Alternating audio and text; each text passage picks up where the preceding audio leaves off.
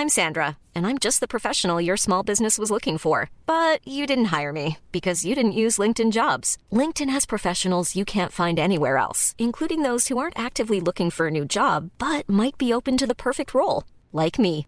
In a given month, over 70% of LinkedIn users don't visit other leading job sites. So if you're not looking on LinkedIn, you'll miss out on great candidates like Sandra. Start hiring professionals like a professional. Post your free job on linkedin.com/people today. Las noticias. ¿Qué tal? ¿Cómo le va? Buenas tardes. Estás a punto de escuchar Yo soy Javier Alatorre. las noticias con Javier Alatorre. La vamos a pasar muy bien. Comenzamos. Así como llegué a ti, ahí que me volví. Una noche loca que me recorre todo el cuerpo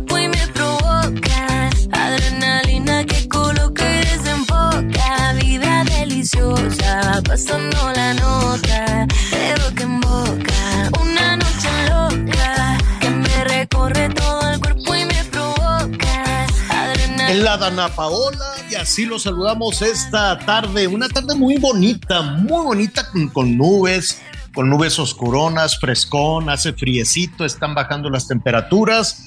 Entonces habrá que ponerle eh, muchísima atención, por cierto, atención allá en Tabasco, Veracruz, también en, Tamaulipas porque se está formando otro huracán. Al ratito le vamos a tener todos los detalles, todavía no tiene nombre, pero hay unos aguaceros. Que Dios te guarde. Bueno, Éxtasis se llama esta canción de la Dana Paola, le está yendo muy bien. Um, tiene fechas agotadas en sus conciertos. Qué bueno, qué bueno, qué gusto.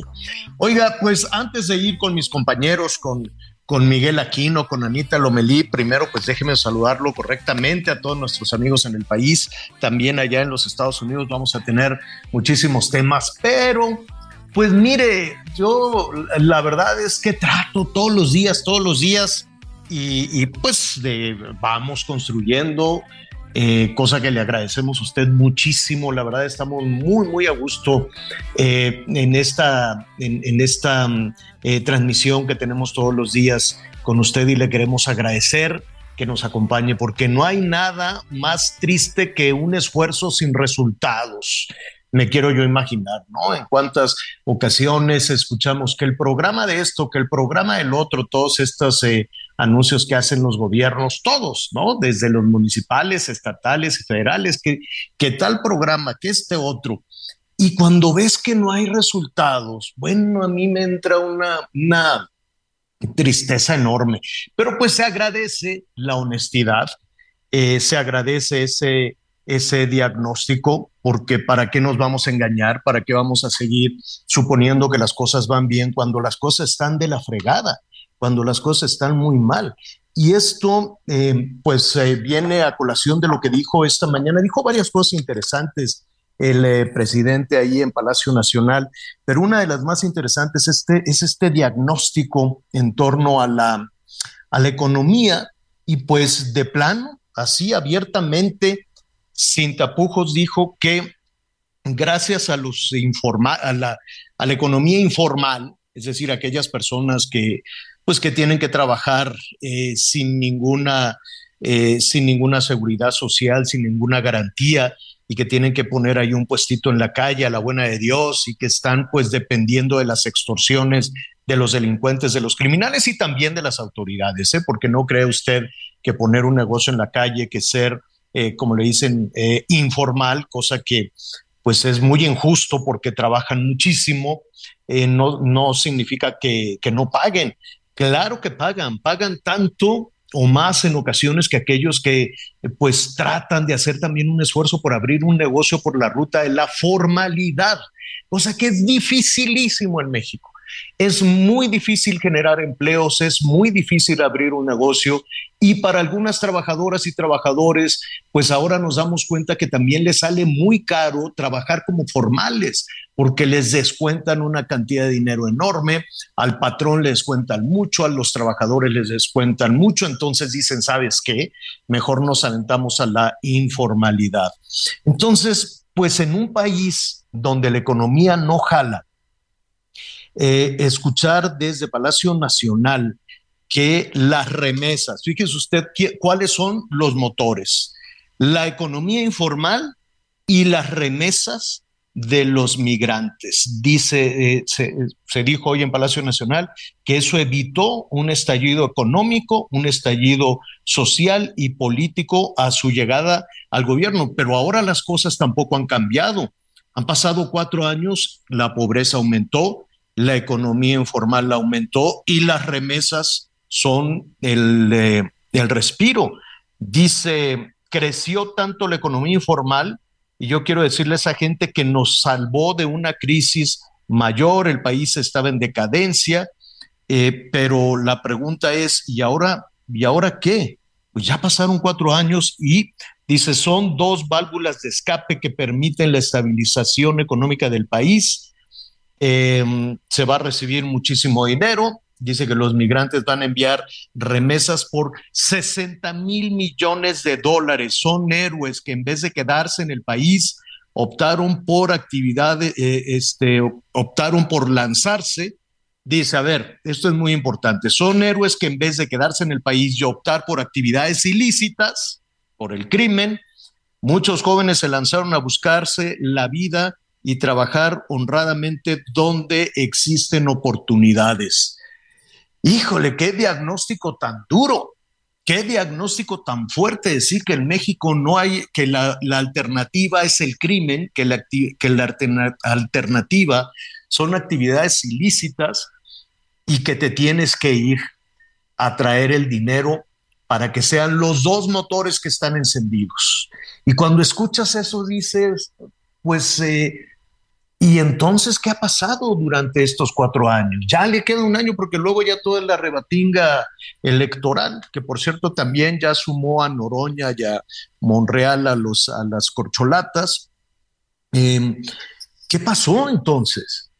¿Qué, qué, qué, qué sucedió? ¿Por qué está todo apagado? Pueden decir que si los rusos, que si la guerra, que, que si la, lo que usted quiera y mande.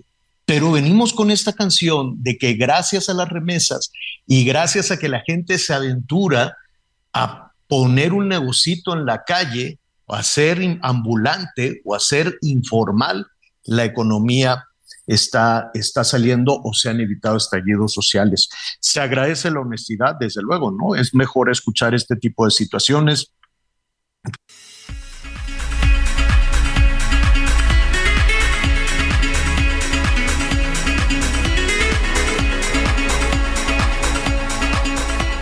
y a depender de las remesas. Qué ecuación tan complicada, qué situación tan, eh, tan difícil. Por eso le agradecemos muchísimo que nos ayude a construir este espacio y que nos ayude a abrazar a aquellos que sí quieren la economía formal y que sí quieren eh, y que batallan desde luego con reglamentaciones, con obstáculos, con presiones, con extorsiones, con chantajes, con la torpeza de muchos funcionarios en las ventanillas que te ponen trabas y trabas y trabas y trabas. Es, es terrible. Pero bueno, ya lo vamos a tratar más adelante. Felicidades a todas las niñas porque hoy es el Día Internacional de la Niña y no se crea no todo es tampoco eh, miel sobre hojuelas en ese, en ese tema. Hay muchas cosas que tenemos que, que modificar, que cambiar en este país respecto a la situación de las niñas, porque por ahí precisamente estamos iniciando pues una serie de, de, de comportamientos, de relaciones, de roles, ¿no? E incluso desde el gobierno se establecen, yo me acuerdo cuando decían, pues van a ser las mujeres las encargadas de cuidar a los enfermos en, eh, la pandemia. ¿Por qué? ¿Por qué estar repitiendo de nueva cuenta esos, eh, esos roles que tanto han afectado a las mujeres de este país? Y todo inicia precisamente si nos ponemos a pensar en la situación de las niñas en México. En fin, ¿cuánto tema para compartir con usted? Miguel Aquino, ¿cómo estás? Hola Javier, ¿cómo estás? Me da mucho gusto saludarte, saludar a todos nuestros amigos, muy buenos días. Pues aquí muy atento con todos tus comentarios. Y sí, la verdad es que de repente se, confunde este discurso sobre la gente que tiene que salir del país para tener mejores oportunidades y la forma en la que de pronto nos lo presentan, bueno, pareciera que esa es la, la forma correcta. Y no, esa no es la forma correcta. La verdad es que al final si se va a generar riqueza, si se va a generar empleo, si se va a activar una economía, pues qué mejor que se active, que se active precisamente la de tu, la de tu país. Pero bueno, vamos a estar platicando de todo esto, vamos a estar platicando también acerca del huracán Julia, que cada vez se está acercando más hacia algunas zonas del, hacia algunas zonas del Pacífico. Y también, bueno, vamos a estar en Chiapas, vamos a estar en Chiapas con este seguimiento acerca de estos jóvenes estudiantes que resultaron por ahí intoxicados y que hoy, bueno, pues las autoridades, pues la verdad es que no queda absolutamente nada claro. Ya buscamos a las autoridades de la Fiscalía del Estado y bueno, pues dicen que hasta el momento no habrá entrevistas. Pero también, bueno, pues estaremos hablando acerca de, eh, pues cómo está la situación de las niñas, de las niñas principalmente en México y en el mundo y de todo esto estaremos hablando con especialistas. Anita Lomelí ya está en la línea y me da mucho gusto saludarte. ¿Cómo estás, Anita? Hola, Miguel. Hola, qué gusto saludarlos. Pues sí, eh, muchas cosas para reflexionar después de lo que escuchamos esta mañana. Eh, la economía informal, eh, qué importante ha sido para todas esas personas que pues tronaron en, en, pandemia, por decirlo, por hablar de este, de este pasado inmediato que tenemos muy presentes nosotros. Pero, Miguel, yo creo que es muy importante hablar de educación, hablar de cómo le damos un viraje a estas carreras, a estas licenciaturas, ¿no? De que hay más expertos licenciados que no consiguen trabajo, porque a lo mejor necesitamos más técnicos en otras áreas. Yo, la verdad es que amo México, no solo tenemos un México, aquí nací, aquí como muchas y muchas de ustedes, y y no, no, no me resigno a tratar de, de, luchar porque mis hijos se vayan fuera para, para pues que, que puedan tener aspiraciones.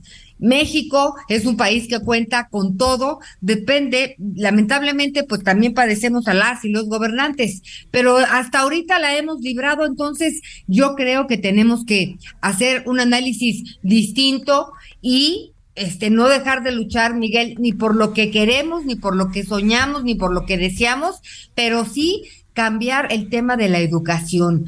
Eh, por lo pronto no sabemos exactamente qué es la educación nueva mexicana, pero sí podemos saber que se necesitan técnicos que a veces contratan mano de obra especialista extranjera porque nosotros no la tenemos. Entonces, en lugar de toda esta cuestión eh, burocrática, política, que, todo se politiza, además todo se politiza y, y, y, es lógico, vamos para las elecciones, está muy bien que haya 100 aspirantes a, ser presidentes o presidentas, está muy bien, pero sí creo que nosotros vamos a concentrarnos en cuáles son las esas bendijitas de luz que, que, existen en nuestro país para hacer la diferencia. Me sentí sí, sumamente angustiada cuando estaba escuchando este la mañanera. Entiendo, eh, pues es el tema de la honestidad, pues sí, pues sí. Como decía Javier, es invaluable saber lo que pasa para tener un buen diagnóstico.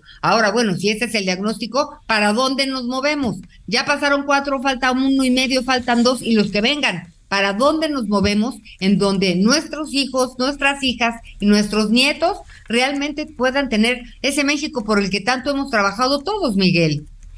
Sí, la verdad es que sí, eh, independientemente de pronto de estas carreras, Hoy en la mañana, que como tú bien dices, con estos discursos que, que, de pronto escuchamos, que si son tres, que si son cinco, yo no sé si, si siguen siendo los tiempos, me de repente no me preocupa, pero sí es un poco incómodo que ya los que están hoy en el poder pues están pensando en quién los va, pues, quién los va a suplir, quién los va a suceder, pero sobre todo, Anita, como si las cosas en el país pues no tuvieran que arreglarse, ¿no? Como si no hubiera tantos, tantos pendientes. Yo no sé si las cinco corcholatas que hoy se mencionaron o las 38 de, de la oposición lo van a hacer, pero yo creo que en lo que nos tenemos que enfocar es en los que están ahorita, ¿eh? En los que están ahorita en la silla, en los que están ahorita en el... los que tienen ahorita el control, el control remoto, esos son en los que creo que nos tenemos, nos tenemos que ocupar. Y hoy también, bueno, pues se habló mucho con el tema de salud, un tema en donde también estaremos abordando el día de hoy, amigos, Anita Lomelí aquí en las noticias con Javier La Torre porque ya se viene la temporada de invierno, ¿eh? Ya se viene la temporada de invierno y por ahí escuchábamos a los encargados de, de de las cuestiones de salud en este país en donde dicen pues que hay una cantidad importante de virus, de bacterias que tienen que ver con enfermedades respiratorias y que no solamente tienen que ver con el COVID. Hay que cuidarnos, hay que protegernos. Es una situación que como ya vimos, bueno, pues se puede complicar si no lo hacemos, sobre todo porque pues yo quiero ver quién se atreve a decir que ya conocen a la perfección lo que ha sucedido con el COVID y sobre todo estas mutaciones que ha tenido Anita y, todo esto se suma a, también al aviso el día de ayer, al comunicado el día de ayer por parte del gobierno federal en donde dicen que pues que el uso de cubrebocas ya no es obligatorio en lugares cerrados. ¿Qué opinas? Mira, yo creo que este si bien no entendimos todas las lecciones de la pandemia, porque pues de entrada eh, podríamos pensar en que nos volvimos un poco más humanos y regresamos a reflexionar sobre nuestro, nuestro origen, ¿no? Y que valoramos mucho más un abrazo y los reencuentros. Y digo que no aprendimos nada porque llevamos 10 meses de guerra. Eso por un lado, pero por el otro, por lo menos, oye, que ya no usen los cubrebocas, bueno, pues eso díganlo, que lo diga quien, bueno, ya lo dijeron, yo creo que tenemos una responsabilidad social todas y todos. Si yo tengo tos, yo me voy a poner mi cubrebocas porque pues corre riesgo el que está enfrente, ¿no? Qué incómodo que ya sabemos que estas pequeñas partículas de saliva nos pueden causar tanto daño y en COVID eh, pues los, las personas asintomáticas que andaban circulando por ahí sin querer pudieron haberle causado la muerte a una persona mayor con una salud deficiente. Este, entonces, no podemos perder ni olvidar que todo este sufrimiento, si todo se contagia, así que si se siente mal, trate de quedarse en casa. No hay que sentirse culpable sin abusar por estar enfermo, pero sí hay que tener una responsabilidad. Si nos vamos a subir al transporte público, pues yo sí, si me disculpan, pues me voy a trepar con mi cubrebocas, porque pues es muy complicado ahorita entender que nos vamos a ir todos hombro con hombro, en pocas palabras y poco fino, embarrados, ¿no?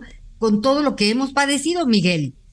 Entonces, si no sé para qué dicen que ya no es obligatorio, ok, señores, muy bien, ya no es obligatorio, pero sí tenemos una responsabilidad social y sí nos contagiamos, Miguel. Si es la época de invierno, la influenza, tenemos influenza de tres tipos, coronavirus de otros como cinco tipos, este, y lo que se vaya acumulando.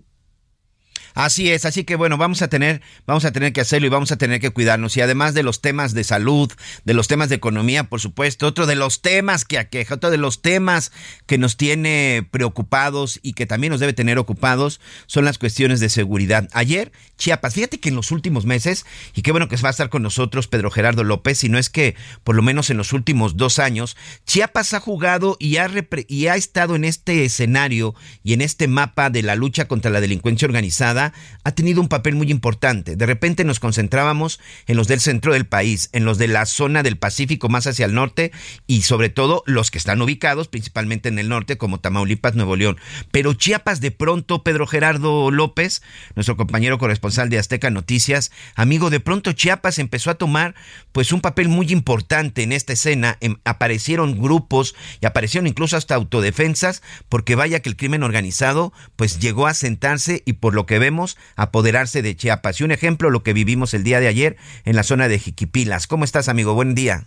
Amigo, qué gusto poder saludarte, Miguel. Este, así es, en los últimos años estos grupos eh, criminales han ah, migrado también extendido hacia el sureste del país y han tratado de recomponerse o de tomar el control de estas zonas que todo mundo sabe son, eh, por supuesto, las vías eh, que con las que después de cruzar por Centroamérica vienen los estupefacientes hacia el norte del país y después a los Estados Unidos. Esta recomposición ha llevado a la disputa cruel en los últimos años, como tú bien lo has dicho, de la zona limítrofe entre Guatemala y Chiapas, la zona de la mesilla, los constantes enfrentamientos con armas de grueso calibre, incluso con esas eh, ametralladoras Barrett, con vehículos eh, blindados, las autoridades han encontrado vehículos ahí que tienen este blindaje de tipo 4 y 5, eh, han encontrado estas eh, ametralladoras de alto, muy alto calibre, y bueno, lo que sucedió en Bochile es justamente el reflejo de lo que está sucediendo en los últimos años en Chiapas, la madrugada de, lunes, desde la noche del domingo, la madrugada del lunes se recrudeció justamente allá en Jiquipilas, un grupo armado de por lo menos una docena de camionetas con hombres fuertemente armados ingresaron a este a ese lugar entre, entre Jiquipilas y Cintalapa, que está muy cerca, cerca de 70, kilómetros de la capital del estado, y bueno, protagonizaron eh, durante muchas, muchas horas, más de 20 horas, eh, enfrentamientos en, calles y avenidas. La Guardia Nacional intentó ingresar, el ejército intentó ingresar, pero no pudieron y tuvieron que prácticamente acordonar toda la zona esta que, que, lleva de la costa hacia el, centro del estado. Incluso hay muchos videos que han logrado surgir de... Eh, de la población, que es quienes han expuesto un poco de material, y hay un audio justamente que habla, habla y muestra de lo que sucedió allí en, en Jiquipilas. Escuchamos este audio. ¡Están tirando todavía! ¡Están tirando! ¡Herido! ¡Herido! Resiste, carnal. ¡Herido! ¡Apúrame! ¡Va a bajar el barre! Ay, ya están tirando, güey. ¿Te pegaron, güey? Vamos, ponte el carnal.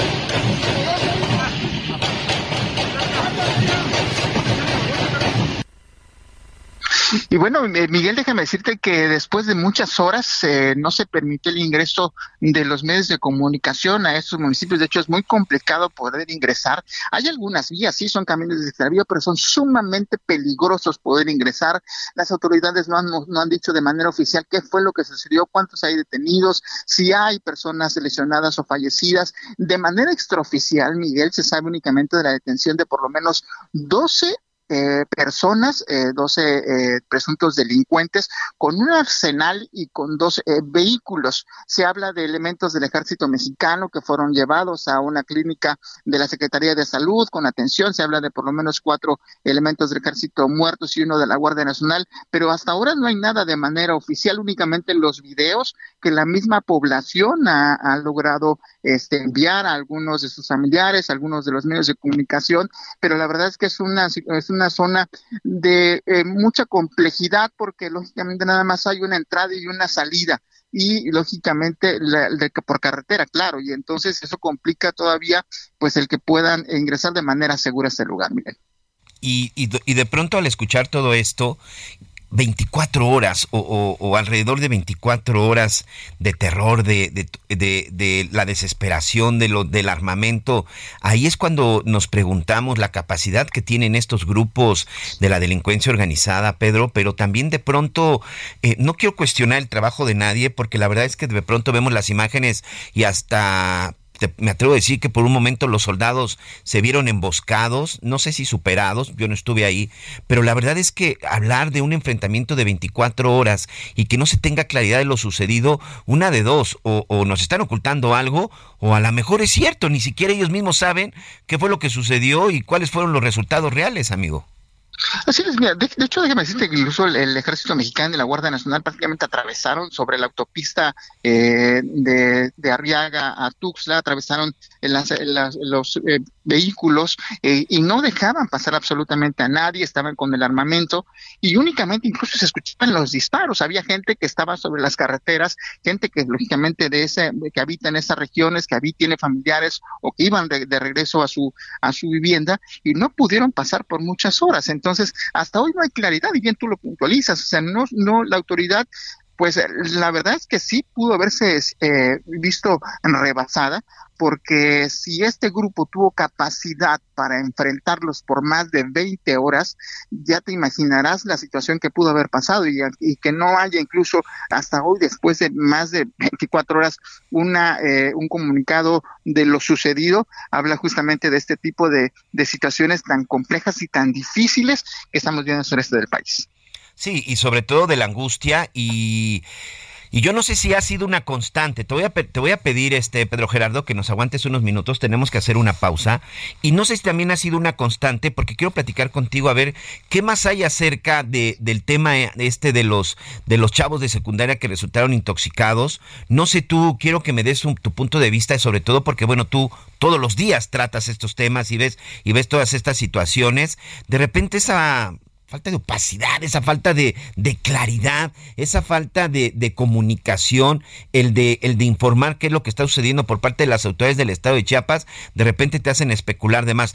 Hoy pedimos de, bueno, desde el día de ayer hemos pedido una entrevista en la Fiscalía del Estado, pues para saber por qué unos dicen que si fue cocaína, que si fue otra cosa, pero nadie, absolutamente nadie nos ha respondido. ¿Te parece, este, me aguantas unos minutos, amigo, y regreso contigo? Claro que sí. Bueno, vamos rápidamente a una pausa y regresamos con más en las noticias con Javier Alato. Torre.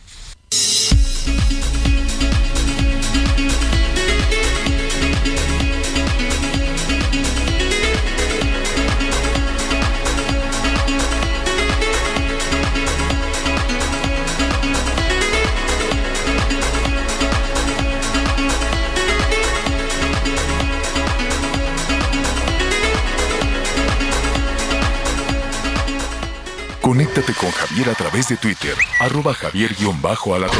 Sigue con nosotros. Volvemos con más noticias. Antes que los demás. Heraldo Radio, con la H que sí suena y ahora también se escucha. Todavía hay más información. Continuamos. Soriana encuentras la mayor calidad. Aprovecha que el pollo entero fresco está a 37.90 el kilo y la carne molida de res 80-20 a 87.90 el kilo. Sí, a solo 87.90 el kilo. Soriana, la de todos los mexicanos. Octubre 12, no aplica con otras promociones. Aplican restricciones.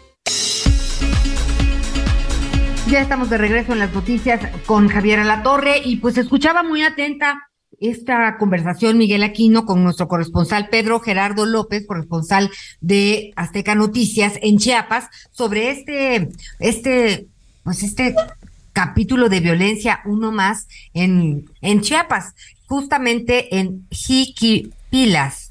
Y la verdad es que de todo lo que hemos leído y de todos los videos, pues seguimos esperando la información oficial.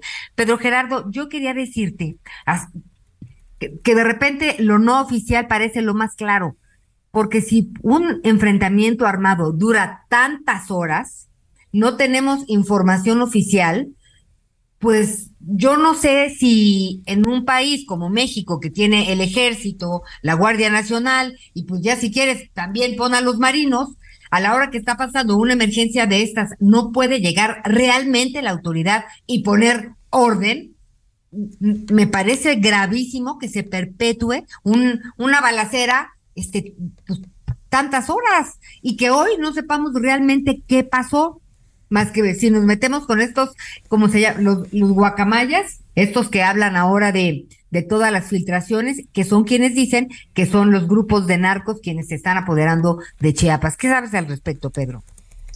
Anita, así es la zozobra de miles de familias en prácticamente tres municipios en toda una región tan importante de una zona ganadera, eh, una zona eh, importante de cruce entre el centro de Chiapas y la zona de la costa y, y hacia, hacia Oaxaca. Y bueno, sí, que no haya claridad te lleva a la especulación, te lleva a, a que, bueno, eh, entonces como ciudadano digas, bueno, ¿qué está pasando si la misma autoridad no puede darme seguridad y no puede darme, decirme con claridad en qué lugar estoy viviendo, hablas de verdad de una situación gravísima, como tú bien lo dices, Anita, porque bueno, eh, nos da más miedo todavía vivir en este nuestro México. Y, y por lo pronto ahorita las cosas, no hay clases, los comercios cerrados, todo sigue en este sentido. Así es, no hay, la gente todavía tiene miedo de, de, salir, hay una fuerte presencia de elementos del ejército y de la Guardia Nacional eh, tratando de dar con el paradero del resto de estas personas que pues se movieron durante prácticamente un día eh, sin ningún problema con armamento de grueso calibre en estas camionetas eh, blindadas por eh, esta región. Eh, de, ah, de, manera extraoficial únicamente se habla de estos detenidos, pero no los han presentado entonces o no han dicho exactamente qué fue lo que sucedió cuando han dicho los muertos. Entonces la gente tiene zozobra. algunos pequeños negocios son los que alcanzaron a abrir sus puertas, pero lógicamente pues con el miedo y la zozobra de poder continuar o retomar la vida. Oye, y sigue cerrado eh, porque se supone que hay un bloqueo por parte de la Guardia Nacional en la ruta de Cintalapa, Ocosoco, Autla. no, la autopista ya fue liberada, ya hay, eh, ya hay circulación sobre la autopista, es una vía muy, muy importante, es la prácticamente la que comunica la zona de la costa de Chiapas con el centro del estado y lógicamente la zona norte, entonces, eh, ya, ya fue abierta después de, muchas horas. La autoridad se limitó únicamente a centrarse dentro de esta región, entre los municipios, y prácticamente la, eh, la autopista, la carretera antigua, digamos, que era el, el, que pasaba por esos municipios, son los que todavía se encuentran en unos pequeños retenes de revisión de las autoridades de la Guardia Nacional, principalmente allí en esta, en esta zona. Oye, ¿y el fiscal del Estado andará de vacaciones o qué sabemos? Pues mira, no hay ninguna eh, comunicación oficial, nadie quiere decir absolutamente nada, ni siquiera las en, la, Secretaría de Salud quieren informar cuánta gente atendieron en este hospital que se encuentra allí en, en el municipio de Cintalapa, que se supone que fue donde llevaron a los, a los militares heridos e incluso también eh, llevaron algunos, se supone, a, eh, a Tuxtla Gutiérrez, a la capital. Eh, nadie quiere decir absolutamente nada. E imagínate, desde la noche eh, del día domingo, todo el día el lunes y hasta hoy no han dicho absolutamente nada. Bien, pues estaremos muy pendientes en cuanto a esto, porque en Chiapas han pasado muchas cosas, Miguel. Sí, así es, y por supuesto quiero aprovechar que estamos platicando con Pedro Gerardo López, porque también hemos buscado para este tema y no sabemos absolutamente nada. ¿Qué se dice, amigo? ¿Cómo va el caso de estos chavos intoxicados? Recordemos que el pasado, el pasado viernes, eh, por lo menos 57 jóvenes de entre 13, 14 y 15 años fueron hospitalizados de emergencia por una intoxicación. Unos dicen que por cocaína, las autoridades dicen que no, que esto es negativo. Chavos de la escuela secundaria Juana de Asbaje, ahí ubicada en una de las zonas de Chiapas. ¿Qué pasó con esto? ¿Cómo van las cosas, Pedro?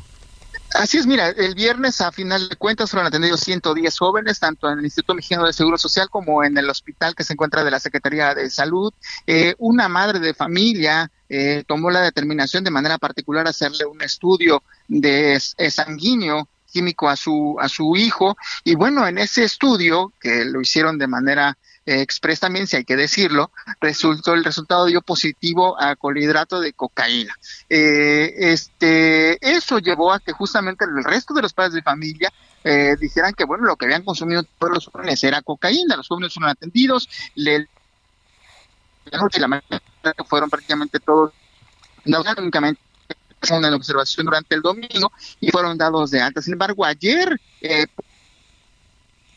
Estamos teniendo ahí unos problemitas con, con Pedro Gerardo, vamos a ver si lo podemos recuperar. Oye, Miguel, mucho pero fíjate que la gente que pues ha platicado que se hicieron eh, análisis en laboratorios privados le sale positivo, pero en los análisis del gobierno, ¿no? De los laboratorios públicos sale negativo. La verdad, o sea, qué qué vergüenza, ¿no? Que no haya nadie que diga, a ver, si esto salió positivo y esto salió negativo, tenemos un problema. No podemos dar por hecho ni que no es o que sí es. Pero la verdad es que nos movemos en una ambigüedad de desinformación lamentable. Y hay un niño, eh, quedan dos en el hospital, un niño está grave, está intubado, eh, puede perder la vida debido a esto que sucedió. Y pues a mí me, este, pues con la experiencia como papás Miguel Aquino, pues con una carne de puerco intoxicada, pues no acabas así. Sí, sin duda. A ver, ya recuperamos a Pedro Gerardo. Sí, Pedro, ahí te ah, perdimos. Así es. Y bueno, están decía tres comisión viendo, lo decía Anita, dos ya de complicaciones, están uno eh, grave, dicen las autoridades, pero hasta ahora no dicen qué fue lo que sucedió. La autoridad únicamente se limita a decir que están haciendo los exámenes periciales, que están haciendo los exámenes químicos y que tendrán la certeza en los próximos días para decir a los padres qué fue lo que sucedió. Las clases todavía no han sido retomadas en este lugar y bueno, eh, pues no se sabe. Un asunto como este había sucedido hace 15 días en el municipio de Tapachula. 14 niños también habían sentido intoxicación, se habían sentido mal y fueron atendidos. Hasta ahora en ninguno de los dos casos, eh, Miguel Anita, hay eh, algo claro. Las autoridades dicen que están todavía haciendo los estudios, que están revisando qué fue lo que sucedió. Algunos dicen que cocaína, algunos dicen que incluso eh, era alcohol lo que habían consumido, pero no se sabe ciencia cierta qué fue lo que sucedió. Como bien lo decía Anita, por un alimento descompuesto no te vas a poner así. No, no, y es muy importante saber qué sucedió porque son tres casos de intoxicación, ya nos narrabas tú perfectamente dos, pero todavía hay un tercero, tres casos de intoxicación, que esto por supuesto ya no puede ser una casualidad, algo está sucediendo y por supuesto que algo, algo pasó y alguien tiene que responder y alguien tiene que dar muchas explicaciones. Pedro Gerardo, amigo, te mando un abrazo. Este, estaremos por, por ahí platicando en los próximos días, si me lo permites, y por lo pronto, gracias y cuídate mucho. Fuerte abrazo, Miguel. Un saludo, Anita. Gracias, Pedro. Saludos, Muchas gracias. cuídate. Anita, vamos rápidamente a un recorrido por el interior de la República. El director general del Instituto Mexicano del Seguro Social, Zoe Robledo Aburto, anunció la convocatoria internacional a médicos especialistas para laborar en México con el objetivo de reclutar a 749 especialistas. En conferencia de prensa matutina, Robledo indicó que estos médicos trabajarán en 54 hospitales ubicados en lugares apartados en donde la población no cuenta con seguridad social. Los interesados deberán tener un pasaporte vigente, título y cédula profesional o equivalente, su currículum actualizado y firmados, dominio del idioma español, así como una carta de su último empleador. Estos deberán postularse en la página www.médicosespecialistas.gov.mx. Por último, el funcionario señaló que los médicos mexicanos que estén interesados también podrán postularse. Informó Liz Carmona. En el marco del Día Internacional de la Niña, que se conmemora hoy, el Consejo Ciudadano de la Ciudad de México informó que este año ha atendido a 4.957 niñas, de las cuales el 60% son del interior de la República, de estados como Jalisco, el Estado de México, Veracruz, Puebla y Guanajuato. Además, también se han atendido casos internacionales de Colombia, Argentina, Perú, Estados Unidos y España. El Consejo recalcó que dos de cada tres casos son por apoyo psicológico, seguido de ideación suicida y maltrato infantil. En caso de requerir apoyo, el Consejo a través de la línea de seguridad y chat de confianza brinda guía jurídica y psicológica gratuita en el 5555 3355 33, informó Ángel Villegas.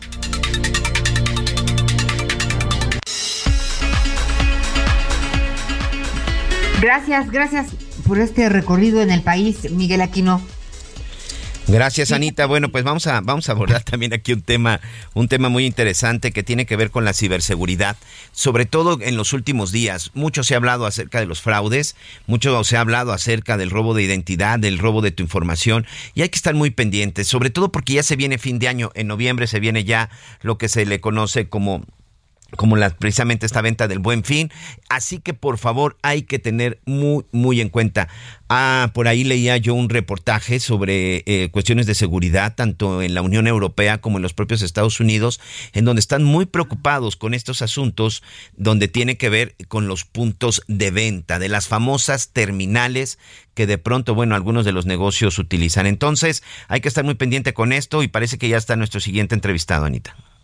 Así es, Miguel Aquino. La verdad es que ya uno se supone que era mucho más seguro, pero ahora resulta que de, que de tan seguro es inseguro. Por eso queremos platicar justamente con Alejandro Canseco Álvarez. Es integrante de la Comisión Técnica de Tecnologías Financieras y Emergentes del Colegio de Contadores Públicos de México. Y pues este es el tema. ¿Qué hacemos con la seguridad y con estas terminales? Gracias por estar con nosotros, Alejandro. Hola Ana María, buenos días, gracias por la invitación. Justo es un tema súper interesante que ha estado en boga en, muchísimos medios de comunicación, el cual vemos que México se ha destacado en un mercado atractivo para cualquier sector financiero, este, en, específico el sector fintech. En tan solo un- en el último año ha tenido un crecimiento del 17.4% según datos de una, una conocida Big.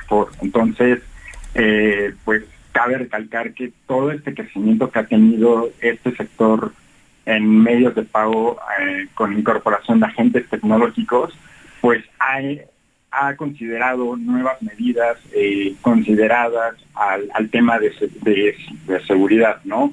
Todo el tema de, de que estas este, eh, entidades de tecnología financiera pueden contar con mecanismos de seguridad robustos y por eso también hay un aumento en, digamos, en los intentos de fraude que se han estado escuchando últimamente en los temas de, de ataques cibernéticos a estas plataformas de tecnología. ¿no? Eh, ¿Cuáles serían las recomendaciones? ¿De qué tenemos que estar, estar este, pendientes? Ya por lo pronto, si decimos, me puedes traer la terminal, e incluso la gente trae la terminal solita, ¿no?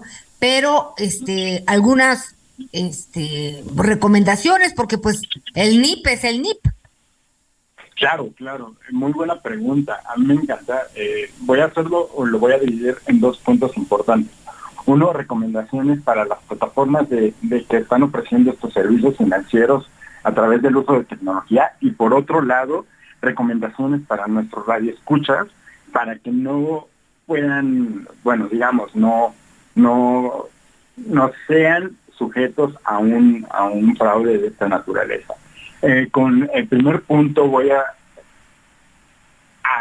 considerar el tema de la estrategia de, de que estas plataformas deben de implementar medios de autenticación o estos factores de autenticación que son todos estos mecanismos, valga la redundancia, de autenticidad, de autenticación basado en características físicas del, usuario en, los dispositivos que solo eh, ellos conozcan, posean o este, que tengan. Por ejemplo, los datos biométricos, mi querida Ana María. Este es un buen factor de autenticación que puede disminuir el tema de los de, fraude. Otro tema que, yo consideraría para estas plataformas de tecnología es que establezcan estrategias con versiones eh, en, en primera seguridad o, mejor conocidas como versiones beta, el cual pueden verificar la seguridad del servidor de la red antes de ofrecer el servicio financiero, ¿no? el tema de cifrado de datos, eso también es muy importante, que deben Oye, contador, te tengo que decir que esta cosa de los cifrados de datos, no le entiendo nada.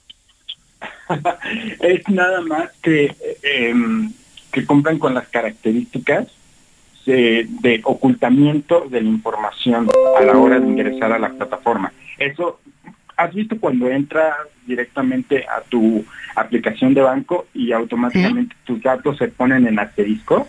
Sí, sí, sí. eso es una recomendación muy importante para estas plataformas. Y recomendación para los usuarios. No compartir contraseñas, que eso es muy importante.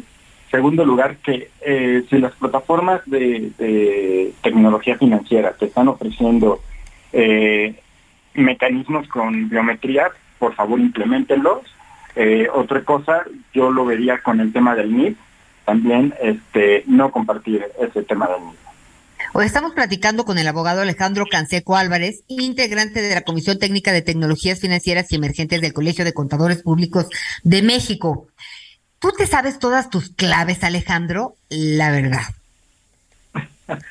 Buena pregunta. Sí, y a veces las voy cambiando ya a mí ya se me acabó la cabeza, la creatividad, ya, ya me cansé y luego cuando te sugiere la computadora claves, te sugiere unas cosas tan complicadas que acabas apuntándolas en el teléfono en otro lado y yo digo, no, si me roban mi teléfono me van a cachar. O sea, ¿cuál es un sistema inteligente, sencillo, que podemos eh, aplicar para poder tener nuestras claves sin volvernos locos o olvidarlas? Ay, es buena pregunta porque vamos a entrar en un tema, mm, yo a, mi consideración, yo confío en mi dispositivo, eh, dispositivo móvil. Mi dispositivo móvil me ofrece una contraseña y con ella la, este, pues confío en ella. Si siempre entro con, ella, con, contraseña y voy cambiando la, la, la contraseña, pero mi dispositivo la almacena. Entonces yo confío mucho en mi dispositivo móvil pero porque tiene factor de autenticación. Eh, el tema de que tiene, eh, digamos, para, para entrar a mi aplicación de, de, pagos, tengo que dar mi rostro. Entonces ya con eso considero que es un buen factor de seguridad. Bueno, pues Miguel Aquino, tú estabas muy angustiado porque con este tema de los robos y los fraudes que han aumentado, este, pues ya nos dieron algunos, algunos consejillos, Miguel. Hay que tener mucha precaución, hay que tener mucha precaución, ¿no, Alejandro? Sobre todo, mucha precaución en el momento que nos metemos a, algunas páginas, pero sobre todo también de pronto cuando llegamos a estos puntos de venta, en donde hoy, bueno, pues con todo respeto, pues hoy hasta en los mercados públicos te pueden, te pueden hacer los cargos con tu tarjeta, ¿no? Claro, claro, claro. Eso también es muy importante que ahorita la, la Comisión Nacional Bancaria y de Valores está haciendo un excelente trabajo en cambiar algunos puntos para robustecer el tema de la seguridad, como justo lo que ahorita comentas, mi, querido Miguel, es que eh, este tema de, los NIP que tienen que tener actualmente ya, eh, digamos, ya no ya no se ve como antes que tienes que compartir tu NIP eh, a un servidor, ¿no? Entonces ahorita ya por lo menos las plataformas ya cifran la información, ya hay una lucha contra estos temas de ciberataques que últimamente han hecho daño a tanto a plataformas como a usuarios. Sí, y por ejemplo, a mí me ha tocado que hoy haya unas nuevas tarjetas que no traen número, que no traen nombre y que incluso nada más con meterlas ya ni siquiera te piden tu NIP. El problema es que hoy hay muchos puntos de venta, hay muchas de estas máquinas que, que, te, que te leen la tarjeta que no funcionan o que simple y sencillamente, es decir, en ese sentido, pues sí hacer un llamado a los comercios, a los bancos, para que también empiecen a actualizarse con esas tarjetas inteligentes, pues que cada vez están dando menos información tuya para que la lo tengan los demás, ¿no? Totalmente de acuerdo, totalmente de acuerdo. Y, también cabe mencionar que por eso también es la evolución de los sistemas de pago o de los medios de pago. Ya actualmente hay dispositivos, como bien lo mencionas, puntos de venta que ya te permiten otro tipo de tecnología, por ejemplo el Near Field Communication, que es el famoso NFC, que ya no necesito poner una contraseña en el, en el terminal punto de venta. Nada más con tocar el, que mi tarjeta toque el, dispositivo móvil y automáticamente se hace el pago. Sí, creo que y otros y, otros este y otros factores de tecnología que se están implementando, por ejemplo, el la tarjeta digital, ¿no? La que ya traes en el teléfono puede ser también. Exactamente. Y también el fallido código, ¿no? Este también es un es un medio que que actualmente no México no ha no ha explotado el beneficio que podría traernos los pagos con QR. Eh, insisto, también el tema de tecnología, de, eh, por ejemplo, yo en una aplicación bancaria puedo sacar mi dinero a través de eh, un, número y ya no necesito ir al cajero con mi tarjeta. Nada más doy una clave en el, cajero automático y automáticamente me, da mi dinero. Esos son algunos ejemplos que, actualmente vemos. Sí, creo que creo que están muy hay, que estar actualizado porque además es el otro tema. Tenemos que irnos actualizando. Sé que para muchas generaciones como la mía, por ejemplo, de repente es muy complicado todo este asunto de la tecnología, pero no tenemos opción. Tenemos que irnos actualizando. Alejandro Canseco Álvarez, integrante de la Comisión Técnica de Tecnologías Financieras y Emergentes del Colegio de Contadores Públicos de México. Muchas gracias por esta información y la verdad es que creo que hay algo más importante, espero que coincidas conmigo, la principal medida de seguridad es la que nosotros mismos implementemos, ¿no? Totalmente de acuerdo. Muchísimas gracias. Eh, un privilegio estar con ustedes y con nuestros radioescuchas. Gracias. Muchas gracias, Alejandro. Anita. Pues sí, Miguel, gracias Alejandro. Estaremos tocando tu puerta porque son muchas las inquietudes en relación a este tema y pues a tener mucho cuidado con todo, pues con todos nuestros dispositivos, Miguel Aquino. Sí, eh, fíjate que el otro día de repente estaba en una junta eh, muy interesante y una de estas personas muy importantes tuvo una urgencia y dejó el teléfono. Entonces yo dije, chin, se lo llevo, ¿no? Y luego dije, chin, mejor no, porque luego si algo le pasa a ese teléfono, me van a echar la culpa a mí, este, porque ahora es bien fácil que alguien te pueda robar tus datos cuando ponen su teléfono encima de tu teléfono. Total, sí pude alcanzar a, esta persona y, me dijo, casi me muero, ¿no? Porque eh, dejó su celular. Pero es muy, muy, muy, muy importante que sepamos cómo escondemos nuestras cosas en el celular. Ahorita me están diciendo que el celular es, es, es, mucha seguridad siempre y cuando podamos, eh, pues tengamos dado de alta nuestro rostro, Miguel Aquino, que era lo que decía este nuestro especialista en este tema. ¿Tú lo tienes dado de alta con el rostro? Sí, sí, pero también hay un detalle, Anita, que no todos los teléfonos tienen esa tecnología. Y regresamos al tema económico. ¿Cuánta gente en este país tiene la capacidad de comprar un teléfono inteligente que tenga esta identificación, el Face ID. Creo que ese es una de las gran, ese es uno de los grandes temas. La verdad es que el teléfono celular y estas cosas se han convertido como en nuestra época, en los 80, 90, probablemente con tu cartera o tu bolso, ¿no? En donde traías tus identificaciones, donde traías la dirección de tu casa, en donde traías seguramente en una hojita los teléfonos más importantes y qué decir de tus tarjetas. O sea, a ese nivel, a ese nivel, Anita Lomelí, amigos, hemos llegado al uso con el teléfono celular. ¿Qué es más? Yo no sé cuántas veces hablas tú por teléfono, nuestros amigos cuántas veces realmente utilizan el aparato como teléfono celular. Realmente son dispositivos inteligentes que ahora ese es donde te guardan información. Yo conozco gente que te puedo asegurar que pueden pasar no días, semanas que no usan el teléfono para hacer una sola llamada todo es a través de mensaje y todo es a, través de lo que están utilizando de los diferentes de los diferentes dispositivos. Estos dispositivos inteligentes sí están cambiando, pero también en algunas cosas sí tenemos que ser muy cuidadosos porque vaya que sí es una situación complicada, que en un solo aparatito guardemos tanta información. Bueno, Miguel Aquino, pues si te parece con estas reflexiones, nos vamos a una pausa y enseguida regresamos con más información a las noticias con Javier Alatorre. Carita de inocente, pero nada obediente. Sé que tienes en mente y entre tanto ruido quiero aceptar. No sé cómo llegué a ti. Conéctate con Miguel Aquino a través de Twitter, arroba Miguel Aquino. Toda la información antes que los demás. Ya volvemos. Todavía hay más información. Continuamos. Las noticias en resumen. Hey, I'm Ryan Reynolds. Recently, I asked Mint Mobile's legal team if big wireless companies are allowed to raise prices due to inflation. They said yes. And then when I asked if raising prices technically violates those onerous two-year contracts, they said, "What the f*** are you talking about? You insane Hollywood ass." So to recap, we're cutting the price of Mint Unlimited from $30 a month to just $15 a month. Give it a try at mintmobile.com slash switch. $45 up front for three months plus taxes and fees. Promo for new customers for limited time. Unlimited more than 40 gigabytes per month. Slows. Full terms at mintmobile.com.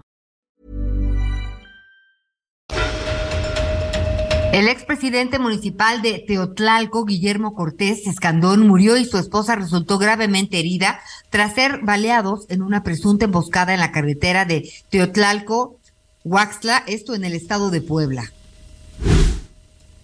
La Junta de Coordinación Política de la Cámara de Diputados acordó que el Pleno discutirá y en su caso votará este miércoles para extender la presencia de las Fuerzas Armadas en tareas de seguridad pública hasta 2028, luego de que el Senado aprobará modificaciones al proyecto el pasado 4 de octubre. La Secretaría de Seguridad de Baja California informó que cuatro jóvenes fueron detenidos en el municipio de Baja Cali de Mexicali luego de ser sorprendidos cuando conducían a exceso de velocidad y con un arma de fuego entre sus pertenencias. Entre ellos se encuentra Sherlyn González, una conocida influencer del estado, así como una menor de edad. Hoy el dólar se compra en 19 pesos con 70 centavos y se vende en 20 con 22. Bueno, muy bien. Antes de, ir con nuestra siguiente invitada, que me va a dar mucho, mucho gusto saludar, déjeme decirle en información que está en desarrollo, además del resumen que nos está ofreciendo Anita Lomelí. Bueno, el tema de las corridas de toros, hoy, desde, desde anoche están en el jaleo, que si se prohíben o no se prohíben las, las eh, corridas de toros. Entonces por ahí entró este Carlos Puente, el Partido Verde. Y el hecho es que se suspendió se suspendió el asunto, se va a posponer este tema de si prohibir o no las corridas de toros que son, mira, hay muchísimas opiniones eh, al respecto, desde luego, pero también es cierto es que, que, hay una historia enorme, entonces sí es un asunto eh, complejo lo, eh, lo que significa desde luego el futuro de los de las ganaderías de reses bravas, en, en Querétaro hay unas espléndidas, en Tlaxcala también, el, el, futuro del toro de Lidia, ¿no? Terminando las, las corridas de toros, pues estaría también eh, concluyendo eh, por así decirlo, porque uno pensaría que como Ferdinando el Toro vivirían ya muy felices en el campo, pero, pero no, no, porque pues hay que este, alimentarlos, mantenerlos, en fin, y los eh, ganaderos de reses bravas dirían, bueno, pues sería, sería, es decir, hay muchos temas más allá más allá de las cuestiones electorales que siempre jalan a los, a los políticos en la discusión de este tema. Y los del Partido Verde son muy torpes, son, debe, por ahí hay uno que otro, uno que otro que, que, se salva. Pero la verdad es que no hacen nada, no, no, no siempre viven de, del partido cuando en su momento vivían de, a la sombra de, del PRI, ¿no? Eh, que les caían ahí unos frutos muy buenos, unos millones de pesos muy buenos, ahora viven a la sombra de Morena, haciendo lo que se les indica desde Palacio Nacional. Entonces, este, no, yo no, no confío mucho en, en, en, las decisiones que pueda tomar el partido, el Partido Verde. Pero ya les estaremos informando. Hay otra decisión que también quedó ahí atorada, que no se ha definido, que también es muy complicada es la circulación de camiones de doble remolque, estos trailers enormes, en ocasiones son muy buenos y tienen todas las disposiciones para poder circular. Luego ya no pueden entrar a los Estados Unidos, donde la legislación no es tan laxa como en México. Hay transportistas que dicen, bueno, pues es que si me quitas el doble remolque, eh, nos vamos a meter en problemas, en fin, pero lo que hay es una cantidad de accidentes enormes por las condiciones mecánicas de muchos vehículos. Es un asunto que también se quedó ahí verdaderamente atorado. Y rápidamente el desfile, a todos nos gustan los desfiles. A este sí vamos a poder ir porque pues últimamente todos los desfiles es con invitación, todos los desfiles son cerrados ahí en el Zócalo, nada más para los de Venezuela, de Nicaragua, de Cuba, de todos estos eh, invitados de Palacio. Entonces son, son como eventos pues va gente, pero pues la verdad es que muy poquita. Entonces, eh, este desfile, el de las Catrinas. El 29 de octubre. Es cuando el 29, ¿verdad? 29 de octubre a las 12 horas. Ya están ensayando, vi a unos chavos que, que hubo convocatoria porque están ensayando ya como comparsas, es como carnaval, como carnaval de la Ciudad de México. Y la verdad es que está muy bonito. Esperemos que sí le metan presupuesto, que no sean tan codos, que no estén reciclando nada más las calacas de, de las de James Bond, todavía andan sacando las calacas de las películas de James Bond, una que hicieron hace años. Ya también, que suelten tantito dinero que suelten tantito dinero de ese que se quieren gastar en las elecciones, que lo suelten tantito para la gente, que compren este mojigangas, calacas y, y, que le que le den un gustito a la gente. No todo son elecciones, no todo es la competencia. Entonces relájense tantito, están muy tensos así de no, métele más y agárrale de aquí porque tenemos que ganar, ¿no? Si, no hay pensamiento eh, eh, que vaya más allá de las cuestiones electorales para muchas autoridades. Entonces, aquí hay una gran oportunidad de que le bajen un poquito, se diviertan. Es más, les puede funcionar mejor hacer un desfile por todo lo alto que andar comprando chalequitos para convencer a la gente de yo te voy a regalar dinero, ¿no? Regala el dinero que quieras, regálalo todo, pero también métele a la ciudad un poquito. Entonces, qué bueno que va a haber desfile. Al ratito le vamos a hablar de todo eso. Oiga, hay una, eh, hoy es el Día Internacional de la Niña. Em, hay, hay, muchísimas situaciones al respecto, ¿no? A, mí, honestamente, no me gusta esto de los días eh, internacionales de, ¿no? La, verdad nunca me ha gustado. Yo siento que es un asunto que no debe de quedarse en fechas, porque además es un asunto de discriminación, de discriminación a los niños, de discriminación a los varones, de discriminación a las mujeres mismas. Eh, no, no, nunca me ha gustado este tema, pero es una oportunidad de reflexión. Me parece, me parece muy bien sobre la forma, los roles, en particular los roles que, eh, se le quieren establecer a las niñas por muchísimas instancias. La principal es el gobierno. La principal es el gobierno. Yo no veo que el gobierno esté eh, haciendo una situación distinta. Todo esto que hablan de que la equidad de género y que la inclusión y que las mujeres, la, verdad es que en los hechos ninguna de esas instituciones funciona. Siempre, eh, o por lo menos en algunas de estas historias, para, para salir eh, adelante, es más importante el entorno más cercano, el entorno familiar, alguna maestra, algún maestro y la misma reflexión que hagan las niñas, los niños desde pequeñitos, porque esto de los roles impuestos a las niñas, también hay una, y, el más reciente, pues yo, la verdad no me gustó nada que cuando estalló la pandemia se dijo desde Palacio Nacional, las mujeres se van a encargar de cuidar a los enfermos, como que, ¿por qué?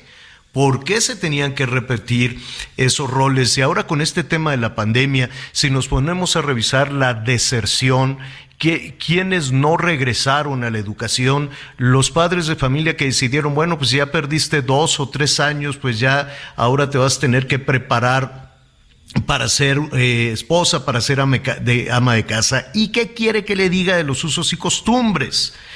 Que eh, todo, hablando precisamente de, de, los políticos y la sociedad entera, le conviene en ocasiones reproducir este tema de usos y costumbres. Le conviene por economía, le conviene por no entrar en, en conflictos e incluso en conflictos familiares o en conflicto con las propias autoridades locales o estatales. Hay una niña que tuvo un sueño en la montaña y que eh, contra todo avanzó y me da muchísimo gusto saludar a Eufrosina Cruz, em, que pues mira, yo te puedo presentar como activista, pero me encanta, me encanta Eufrosina presentarte como una mujer libre. ¿Cómo estás, Eufrosina?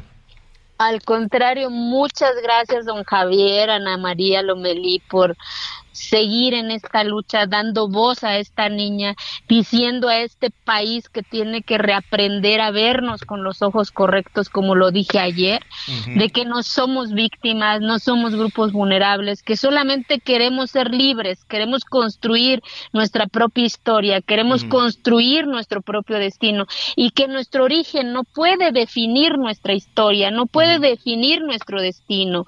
Y esa niña hace más de 30 años huyó escapó de esa historia para construir y hoy tener la oportunidad y el privilegio de platicar con ustedes. Oye, Eufrosina, para compartir con nuestros amigos en el país y en los Estados Unidos que no conozcan eh, parte de tu historia personal, cuéntanos de ti de niña en, en, en Oaxaca, en Santa Pues, María. Kiegolani. Kiegolani, exactamente. En Santa es una comunidad indígena que está en la montaña Oaxaca. Pues yo nací en esa comunidad de una mamá, de un papá que no tuvieron oportunidad de ir a la escuela, que papá entregó a mi hermana a los 12 años, a los 13 años ya era mamá, a los 31 años ya tenía nueve, nueve hijos. Y esa era mi historia que me esperaba si yo no me revelaba, si yo no le decía al mundo que yo no quería eso, yo quería construir mi propia historia. Pero tuve que arrebatarlo a eso que se llama adversidad, a través del mundo de mi maestro, como lo cuento en el libro de los sueños de la línea de la montaña, en donde cómo, cómo a veces estas acciones tan pequeñitas que otra persona te puede decir que más allá de tu cotidianidad, que es la indiferencia, que es la invisibilidad, que es la eso que nos han dicho, que somos un asunto, que somos un problema, que somos los jodidos, que somos los indios, que no somos los que no merecemos estar también en espacios de toma de decisión. Y nos la hemos creído, Ja- Javier y, Anita. Y entonces, y esta niña, pues desafió toda esa circunstancia en donde una comunidad que no había luz, no había carretera, su escuelita con piso de tierra, y que su aspiración empezó e inició con el mundo de su maestro, el olor a bonito de su maestro, los colores bonitos de su maestro, de cómo hablaba, de cómo se ponía los guaraches más hermosos que sus ojos de esa niña veía, cómo empezó a aspirar de querer también dormirse en una cama, de cómo eh, soñaba a, a ese olor del por qué su maestro se bañaba todos los días. ¿Por qué? Porque tu cotidianidad te dice que tú te tienes que dormir un petate, tú te tienes que levantarte a las tres y ser la, ser la última en dormir y atender y atender. Y mi maestro me enseñó a que tenía voz, a que esa niña podía gritar, a que esa niña podía reírse, que, que ni siquiera eso tenía derecho en, su entorno cotidiano. Eh, esta historia seguirá, seguramente cambia vidas. Esta historia tuya, a pesar de la adversidad. Eh, y muchas, yo te preguntaría dos cosas desde tu punto de vista en este momento. Una, para las mujeres que te están escuchando y que estarían pensando, yo no quiero que mi hija em, repita el rol que yo desarrollé socialmente o familiarmente. Eh, esa, esa primero te preguntaría, ¿qué le dirías a una mujer que dice, yo tengo a mi hija, y quiero que mi hija tenga una vida mejor. A que hiciera eso que hizo mi mamá cuando yo estaba esa noche en salir que ayudó a hacerme mi maletita en esa cajita que puso mis mejores vestiditos y en ese amor en silencio al otro día sacó no sé de dónde don Javier los 100 pesos que me puso en mis manos. No me dijo absolutamente nada, pero yo sé que me dijo, ve y construye tu destino, ve y cambia tu historia. Y eso yo le diría a esa mamá que le ponga esos 100 pesos en las manos de sus hijas y no es el dinero, ¿sabe? Sino que es la, la, fuerza, la fortaleza y que le diga, ve y construye tu destino, ve y arrebata lo que te toca, porque nada sucede por arte de magia, nada cae del cielo si tú no lo provocas, a pesar de los nos que te, que te diga la vida, a pesar de que el mundo te diga que estás loca, que no te toca eso, que cómo es posible, que cómo crees. A esta niña de la montaña, la vida le dijo cien nos y ella fue por su sí, pero gracias a eso que me dio mi madre. Y ahora yo te, te preguntaría, eh, eres una, eres, eres, eres madre de familia, si no me equivoco. Sí. Eh, y muchas mujeres que te están escuchando en todo el país dicen qué fantástica historia de Frosina que pudo salir adelante ante la adversidad, que ahora pues es todo un activista, que está en temas legislativos incluso, en fin. Em, y algunas te estarán escuchando y dicen, bueno, yo ya estoy grande, yo ya tengo hijos pequeños, eh, mi destino difícilmente lo voy a, lo voy a modificar. Así es, hay una limitante de edad para cambiar el destino de una mujer. Para nada, por supuesto que no. Y vuelvo y repito, pongo el ejemplo de mi hermana que estuvo también conmigo, a esa niña que la casaron a los 12 años y que el día de ayer entró en brazos de uno de sus hijos que hoy es médico, otro de sus hijos que es ingeniero industrial y que ella decidió a pesar de que no terminó ni siquiera la primaria, que la entregaron a un hombre que ni siquiera conocía y cuando se dio cuenta de que ya no era su cuerpo ya no daba más para tener más hijos, solita se fue a decidir y decir, ya no quiero tener más hijos. Y hoy sus hijos se cocinan, se lavan, y hoy su decisión cuenta en el entorno de familia. Y entonces nunca es tarde para construir tu propio destino, pero está en uno, está en uno en dar ese primer paso. Nadie lo hará por nosotras si no lo hacemos nosotras. Sí, claro, y, eso tiene que ver incluso con romper la, la violencia de género. Anita pues Lomelí te quiere, te quiere saludar, Eufrosina. Gracias, Javier. Pues fíjate que ayer tuvimos la oportunidad de escuchar un, un discurso muy emotivo y entrañable de Eufrosina, porque pues es eh, ganadora de la medalla que otorga cada año Caminos de la Libertad, que se llama Una vida eh, de libertad. Y pues Eufrosina eh, se llevó este reconocimiento y la ovación de todos quienes estaban ahí por, por su lucha y por su activismo y por no olvidar nunca a las niñas. La vida de Eufrosina, algunos detalles ella no nos los va a querer contar, pero sabemos que tanto de salud y ya ni se diga como profesionalmente han sido cuesta, cuesta arriba se queda corto. Ayer, mi, ayer Javier, Miguel, estaba su hijito, Diego, sentado en la mesa familiar, escuchando a su mamá. Si tú ves cómo brincaba el niño de emoción al escuchar las palabras de su madre, pues te das cuenta que todo tiene que ver con la educación, como bien decías, Javier. Eso es lo que tenemos que hablar en casa, que no hay gente ni de primera ni de segunda y que somos iguales, pero desde casa, como lo ha hecho Efrosina. Oye, Efrosina, este, este reconocimiento, cuéntanos un poco. Y además queremos eh, saludar Queremos invitar también, a ver si mañana platicamos con, con Ninfa Salinas, con este proyecto dentro de Fundación Azteca. Cuéntanos un poco. Para mí, como lo dije el día de ayer, es una gran responsabilidad este reconocimiento, pero también es un gran mensaje para las niñas y más para las niñas indígenas, que como lo dije ayer, eh, mi, mi, sueño sigue siendo que nunca más una niña tenga que llorar abajo de una cobija porque su origen vaya a definir su destino. Y, y ahí es en donde me encanta lo que hace Ninfa, porque le está apostando a lo más grande que puede tener un ser humano. Yo hoy estoy hablando con esta conciencia con ustedes porque tuve que arrebatar esa adversidad, cada eslabón de mi conciencia, a través del instrumento más poderoso que se llama educación. No hay programa, no hay subsidio que pueda crear y generar conciencia, construir ciudadanía, pero sobre todo que la persona humana pues haga su propia conciencia, crea su propia libertad. Y, aprenda a, decidir sus propias decisiones de lo bueno y de lo malo. De eso se trata este premio. Pues eh, felicidades, Eufrosina, y has recibido muchísimos comentarios, muchísimas llamadas. En otra, en otra conversación nos gustaría hablar contigo de un tema muy complicado, que son los usos y costumbres.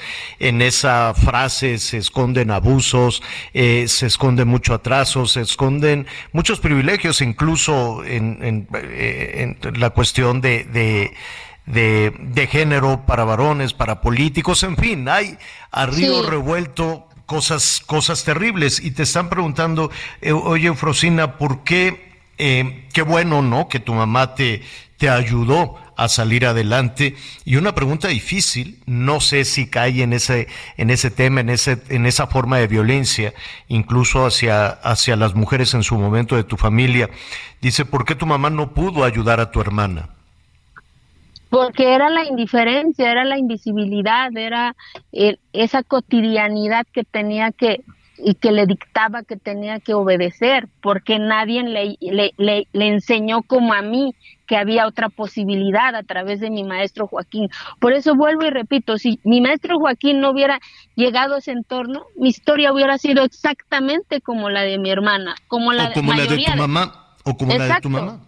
Exacto, por eso el homenaje también es a las maestras y a los maestros, porque ese maestro que caminaba más de 12 horas a llegar a esa montaña me enseñó que yo también tenía otras posibilidades y que mi origen y, el uso y costumbre no podía violentar mi derecho, mi dignidad y sobre todo mi libertad.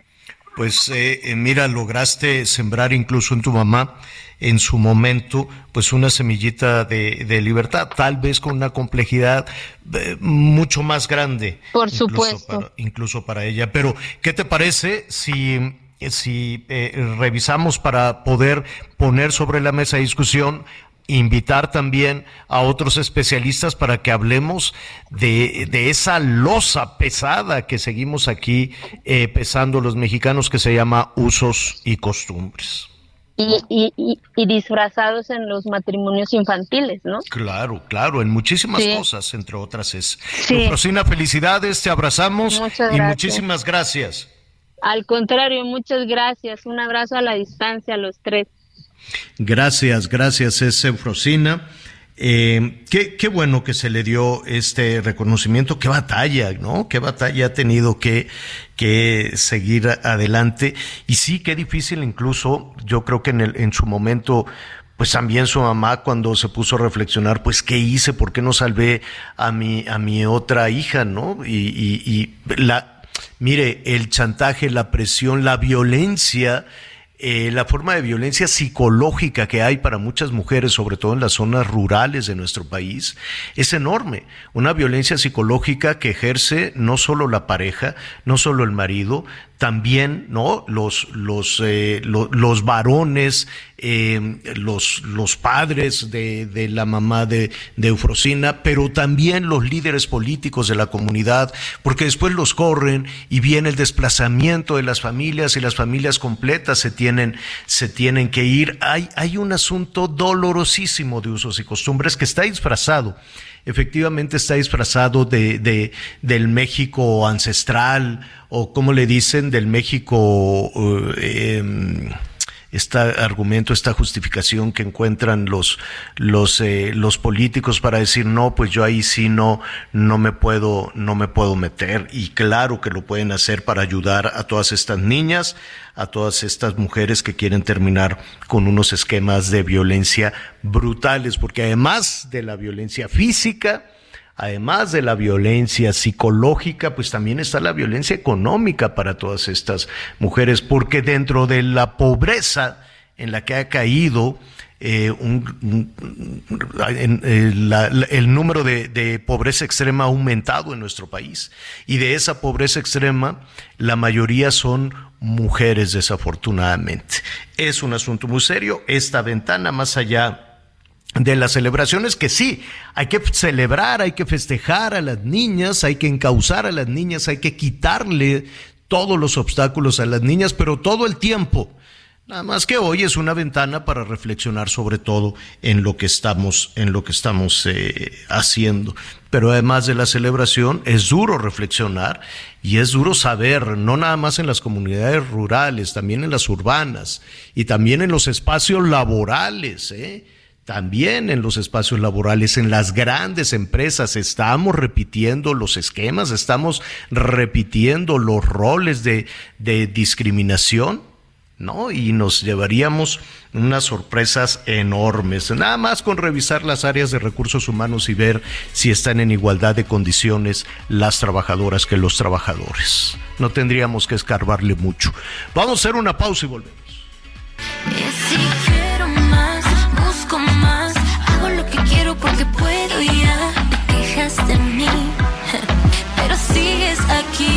Soy caprichosa, si yo quiero te enamoras, te domino con mis besos, yo decido ser tan lejos. Conéctate con Ana María a través de Twitter, arroba Anita Lomelí. Sigue con nosotros. Volvemos con más noticias. Antes que los demás. Heraldo Radio, la H se lee, se comparte, se ve y ahora también se escucha.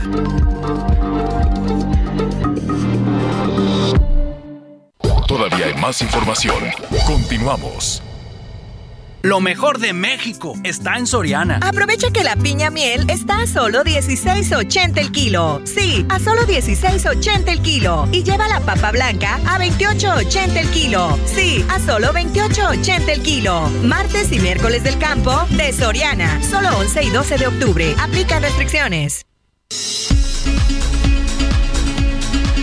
Bueno, bueno, muy bien. Eh, saludos a nuestros amigos allá en Texas antes de ir con el tema, con un, tema que va creciendo y creciendo y creciendo, el asunto de los, eh, de los migrantes en medio de las tragedias. Hay migrantes que los siguen encontrando en las, eh, en las, en, las cajas de, de los trailers. Bueno, lo, lo vamos a retomar en un momento más. Hay bloqueos también en Guerrero. Atención con esto estamos eh, muy, muy pendientes. Son de nueva cuenta los, los normalistas, el la CETEC, son maestros.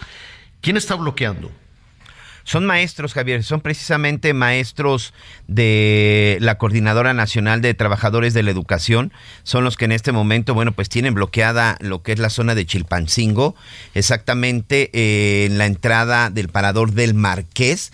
Ya hay policías antimotines que están intentando desalojarlos, pero bueno, pues estos maestros no, no, no se han querido, no se han querido retirar.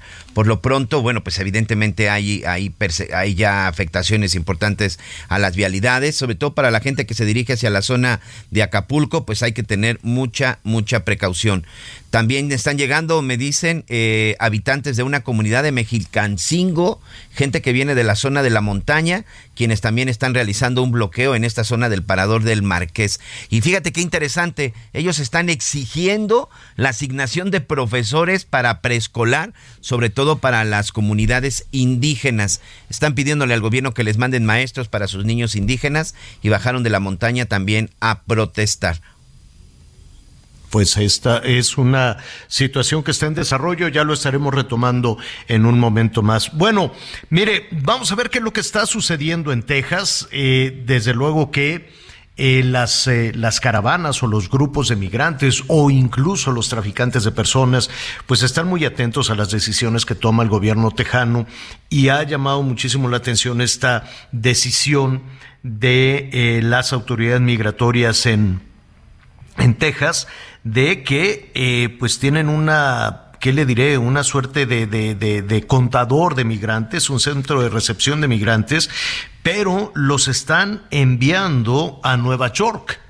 Y entonces, este, y no nada más es Texas, también lo está haciendo Arizona, también lo está haciendo eh, Florida, los eh, están enviando a diferentes partes, en este caso Nueva York, donde ya eh, el alcalde Adams, Eric Adams, dijo, oigan, ya párenle, porque tenemos ya una situación de emergencia por los miles y miles de migrantes que están llegando a Nueva York en solicitud de asilo. ¿Qué está sucediendo? Este es un tema de carácter este político, es una suerte de revancha, pero por otro lado, el escuchar este tipo de situaciones pues ha alentado también a los traficantes de personas a decir, oye, pues vamos a ponernos del otro lado de la frontera y las autoridades estatales los van a enviar más, más eh, al norte.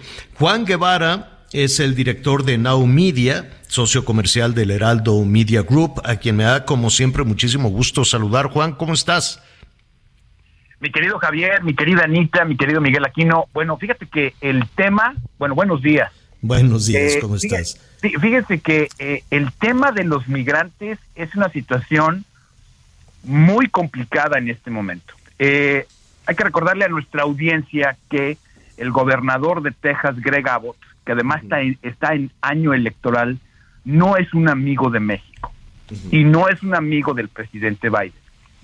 Entonces, en El Paso, Texas, lo que hicieron es poner un contador de migrantes, en donde cuando los migrantes llegan a Texas, los redistribuyen a Nueva York o a California, estados demócratas, y llevan un contador como quien está contando palomitas o canicas o lo que tú quieras, y llevan de agosto 23 a la fecha 14.900 migrantes que han enviado a otros estados lo que tú decías hace unos minutos, Eric Adams, que es el, alcalde de Nueva York, dijo que está declarando estado de emergencia en la ciudad de Nueva York porque ya no tienen espacio para meter a los migrantes. Él dijo, ahora tenemos una situación en que están llegando a la ciudad de Nueva York más personas de lo que podemos acomodar de inmediato, incluidas familias con bebés y niños pequeños.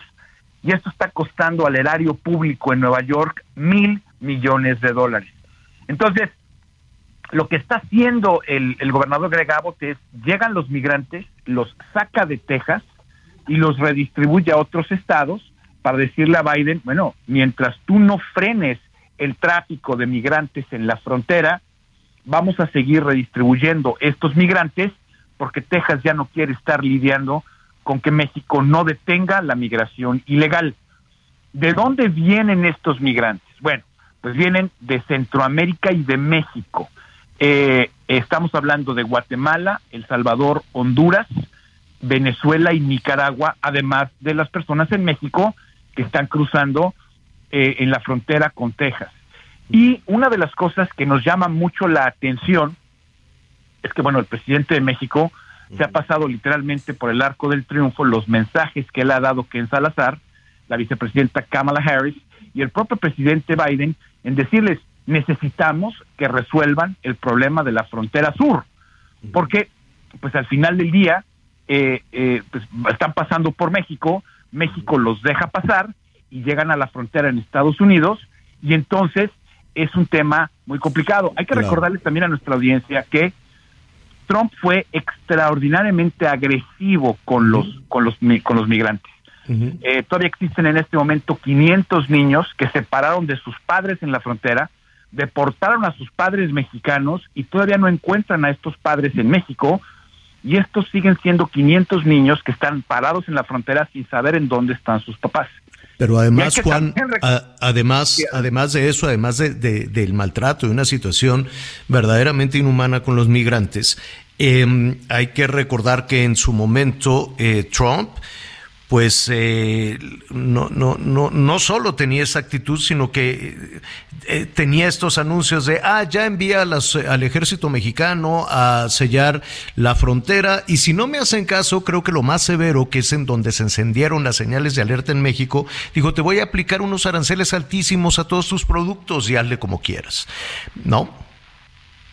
Es correcto. Y hay que recordarle, hay que recordar al auditorio esto, es decir, Greg Abbott es muy amigo de Trump. Es muy amigo de Trump. Están constantemente en comunicación, independientemente de los problemas eh, serios criminales que está enfrentando el expresidente Trump en este momento. Se espere que anuncie su candidatura pronto porque no le queda de otra. Es el único candidato que se ve importante por parte de los republicanos. No se sabe si Joe Biden va a, correr por la presidencia otra vez porque ya es un presidente viejo, ¿sí? Eh, y pues el problema es que se está exacerbando el ánimo por los migrantes en la frontera, porque están consumiendo los recursos públicos de estos estados. Es decir, por mucho que traten de ser gentil con los migrantes mexicanos o centroamericanos, pues si no hay lugar o si no hay abasto o si está costando al erario público solamente en Nueva York mil millones de dólares al año, Estados Unidos va a reaccionar y lo que nos da pena ver es que el gobierno de México no hace absolutamente nada, o por lo menos algo, un esfuerzo importante que se perciba. Tú y yo hablábamos hace unas semanas, quizá ya ni sé cuánto tiempo fue cuando tú y nosotros hablamos aquí en tu espacio, en donde hablábamos de, de, estos migrantes en los trailers que lo traían, con, o sea, encerrados en los trailers que murieron en los trailers. Entonces, seguimos viendo eh, maltratos a los migrantes seguimos viendo que México permite que maltraten a sus ciudadanos en la frontera y seguimos viendo una administración mexicana que no tiene un eh, plan concreto para poder ver qué hace con esto. El presidente de México es constantemente, está constantemente orgulloso de las remesas que manda Estados Unidos a México. Yo te puedo decir yo, te, yo te puedo decir que se está complicando cada vez más el sistema financiero en los Estados Unidos, está deteniendo los pagos que salen personales de la gente de, de, Estados Unidos a México por plataformas eh, como Zoom, Remit, la que tú quieras para poder enviar dinero a México, cada vez se pone más difícil y cada vez le ponen más trabas al dinero que sale de Estados Unidos a México de particular en particular. Pues en ese, en ese, en ese, en ese sentido, Juan, y antes de ir eh, con Anita Lumelí, eh, pues mira, no se ve del lado mexicano un cambio en la actitud, porque simplemente hoy en la mañana en Palacio Nacional, pues acabamos de escuchar con, con, con, mucho, como un respiro, desde luego, a la economía, que están en un pronóstico de 60 mil millones de dólares, ¿no? Se dijo en Palacio Nacional, nos van a llegar 60 mil millones de dólares de remesas.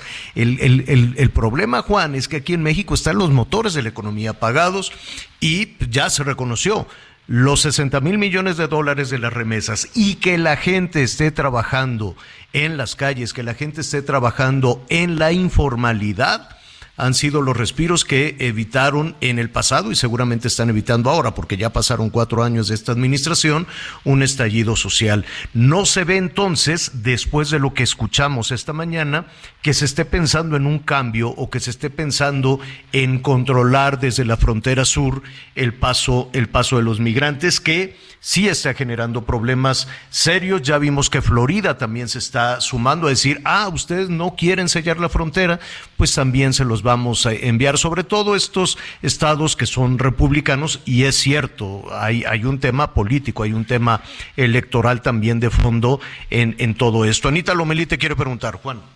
Gracias, Juan. Fíjate que eh, en todo este universo de información que tiene que ver con los migrantes, por ejemplo, el tema de los polleros se habla de que ganan más de 600 mil eh, pues, pesos anuales por cruzar migrantes. Eh, pues los polleros son problema de México, pero también de Estados Unidos. Estados Unidos a veces me parece que habla mucho, pero hace poco y nos echa la culpa a nosotros. Y luego el tema de la mano de obra, eh, Juan, que ellos la necesitan. En Estados Unidos tienen una crisis por mano de obra. Entonces, este tema podría tener algunos eh, estelas de luz si pudieran sentarse y decir, a ver, los que están aquí están trabajando dónde, por qué están trabajando dónde. A lo mejor si hubiera un acercamiento así, ¿crees que pudieran cambiar las cosas? Con este gobernador y Donald Trump me queda claro que estamos amolados, pero ganarle al tiempo antes de que llegue este, este señor de nuevo a la presidencia de Estados Unidos, porque pues no veo a otro. Sí, eso, eso, es, eso es complicado. Mira, Anita, te voy a decir una cosa.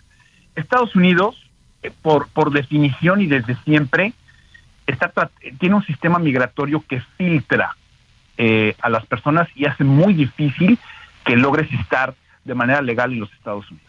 E, e, eso es por diseño. Trata de filtrar a las personas para que solamente lleguen los que más aguante tienen, eh, aguante financiero, aguante en conocimientos, que pueda producir beneficio a la sociedad. Sí, eso es número uno. Número dos, lo que estamos teniendo es que el, el, presidente de, Estados Unidos tiene una necesidad muy importante de que México sea su reserva energética. ¿Sí? Es decir, es importantísimo para Estados Unidos en que los acuerdos energéticos se respeten. ¿Por qué? Porque Estados Unidos tiene un déficit energético. Lo vimos hace un año y medio en donde Texas se congeló y nos quedamos los que vivimos aquí sin energía, eh, con, tremendo. tiene, un déficit, tiene un déficit energético. México puede proveer no solamente energía, puede proveer mano de obra. El problema que vemos, y este es mi punto particular de, que he visto y, que es, es el punto empresarial, por lo menos en Texas, es que México no le interesa fomentar una relación con los Estados Unidos de una manera de socio comercial. México es el primer socio comercial del primer país del mundo. Claro. Su vecino es, su vecino y es el país más rico del mundo. Entonces, si lo que estamos viendo es que López Obrador, el presidente de México, le echa flores a Putin de alguna manera velada, si estamos viendo que no se pone firme en el tema de la guerra contra Ucrania, eh, si, vemos que las señales del presidente de México, vemos que el embajador dice una cosa y el presidente lo desmiente o no le da el apoyo concreto. Lo que estamos viendo es que la administración mexicana en este momento, la administración de López Obrador, no le interesa una relación con Washington. Habría posibilidad de negociación con este presidente para poder llegar a un acuerdo migratorio en donde existan trabajadores temporales. Yo te puedo decir que nos urge la mano de obra en este país. Nos urge. Estamos necesitados de gente que haga una mano de obra calificada como la es la mano de obra mexicana. ¿Qué están haciendo las empresas en Estados Unidos? Las empresas en Estados Unidos están contratando en este momento, están contratando trabajadores remotos que se puedan conectar al Internet y les pagan directamente en México porque no encontramos personas que puedan trabajar en este país. Entonces, lo que debería de tener visión la administración mexicana es decir, existe una necesidad energética, existe una necesidad de mano de obra. Vamos a sentarnos a, trabajar con Washington, con, con Ken Salazar, vamos a enviar lo que se llaman los, las personas que hacen cabildeo en Estados Unidos para poder lograr convencer al Congreso de que existe un acuerdo migratorio que haga sentido. No puede no haber migración entre Estados Unidos y México, es imposible. Somos vecinos, es, es normal. Lo que pasa es que si México no tiene la iniciativa de poder hacer las cosas de una manera inteligente y con visión, pues vamos a tener siguiendo estos problemas porque a México le conviene en este momento no hacer nada, mandar gente ilegal, porque al final del día, entre más ilegales mando a Estados Unidos, más remesas recibo, porque no genero nada como país. Es una vergüenza. Juan, ¿qué te parece si mañana eh, ponemos eh, sobre la mesa, nos gustaría conocer tu punto de vista eh, y, tratar de, encontrar una interpretación a por qué ese distanciamiento del gobierno mexicano hacia los Estados Unidos o por lo pronto hacia este gobierno, porque no, no sé si con Trump las cosas eran diferentes. Pero este se nos viene el tiempo encima, Juan. Eh, retomamos mañana, ¿qué te parece? Estoy a sus órdenes como siempre. Juan Guevara, director de Now Media, socio comercial del Heraldo, el Heraldo Media Group, que por cierto, Juan, este, qué gusto nos da saludar a nuestros amigos en Huntsville, Texas, que nos escuchan allá también, ya en el 104.3 de la FM. Un abrazo, Juan. Bueno, ahí está. Saludos a nuestros amigos en Texas, en Arizona, en, eh, Florida, vaya, en, diferentes partes de los Estados Unidos. Rápidamente, porque se nos viene el tiempo encima, doctor Francisco Moreno Sánchez, médico internista e infectólogo. ¿Cómo estás? Qué gusto saludarte. Bueno. Doctor. Sí, Ah, acá estás. Te estoy perdón, creo que no no me habías escuchado, Francisco, que te presento de nueva cuenta el doctor Francisco Moreno Sánchez, médico internista, infectólogo. Qué gusto saludarte y dime algo. Eh, apelando al sentido común, yo estaría utilizando todavía, sobre todo si bajan las temperaturas, en fin, la, el, el, eh, el, cubrebocas o cosas por el estilo, pero ya, ya se acabó, ya se acabó la pandemia, ya podemos este, dejar de lavarnos las manos, escupir en la calle, no usar cubrebocas. ¿Qué opinas?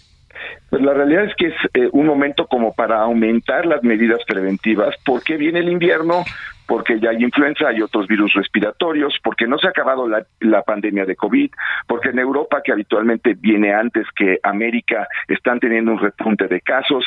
Creo que es el mejor momento para no reforzar las medidas que la sociedad mexicana ha hecho en su mayor parte y la ha hecho bien el quitar el cubrebocas y el decir que ya es como decir ya se acabó todo y empecemos algo de nuevo cuando todavía no se ha terminado.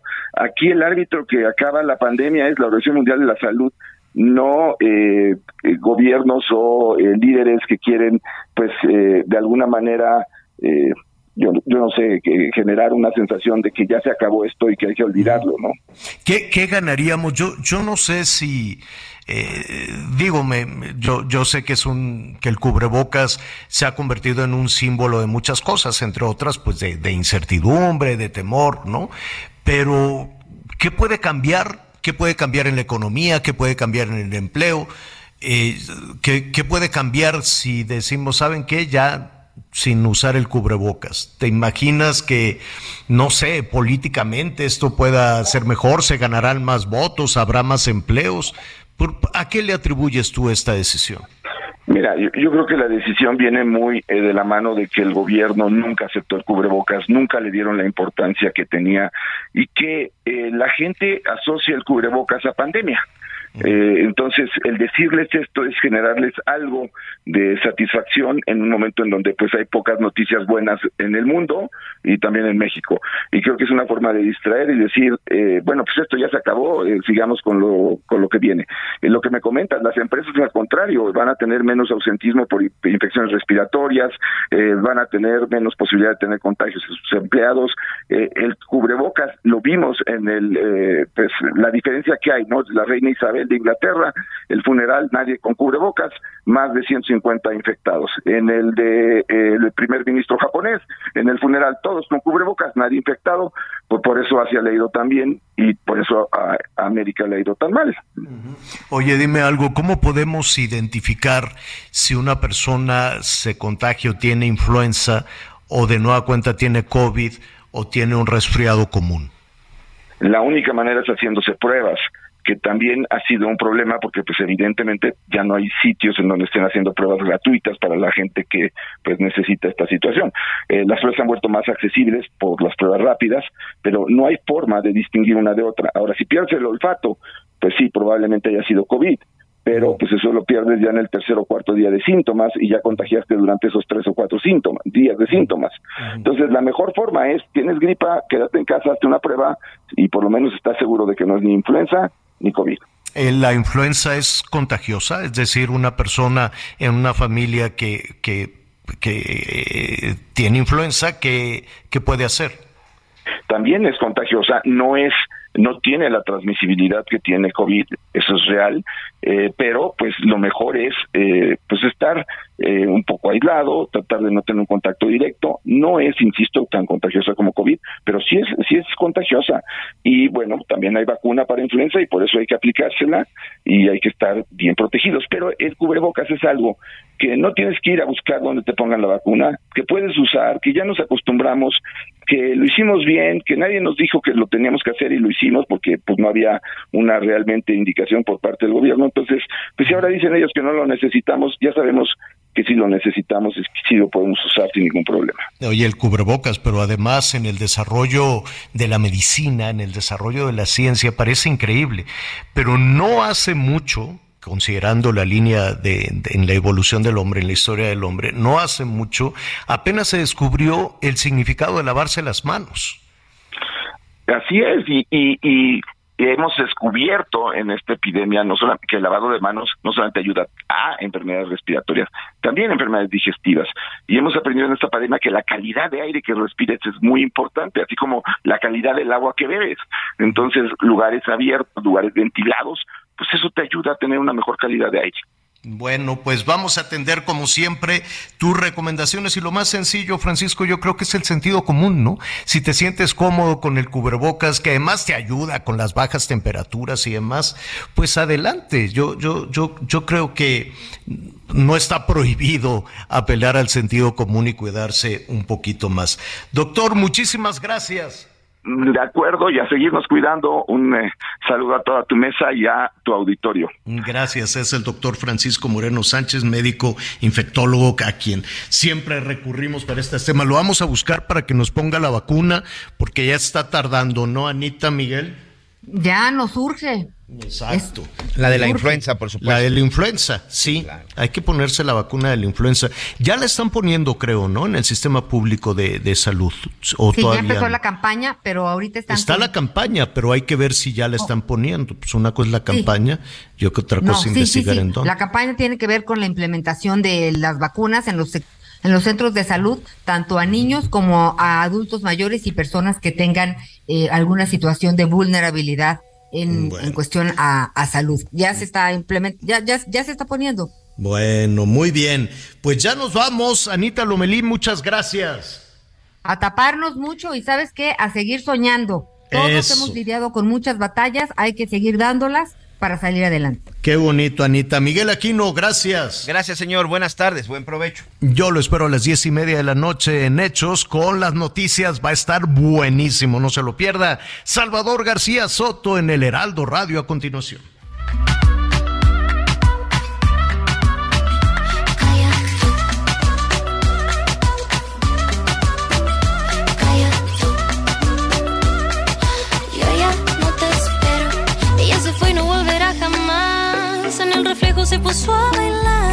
Sobreviviendo a su realidad. Dejó pagada la cuenta ya. No necesita nadie para amar, porque ya nadie la controla más. Sin ese sombra solo brillará. Gracias por acompañarnos en Las Noticias con Javier La Torre. Ahora sí ya estás muy bien informado.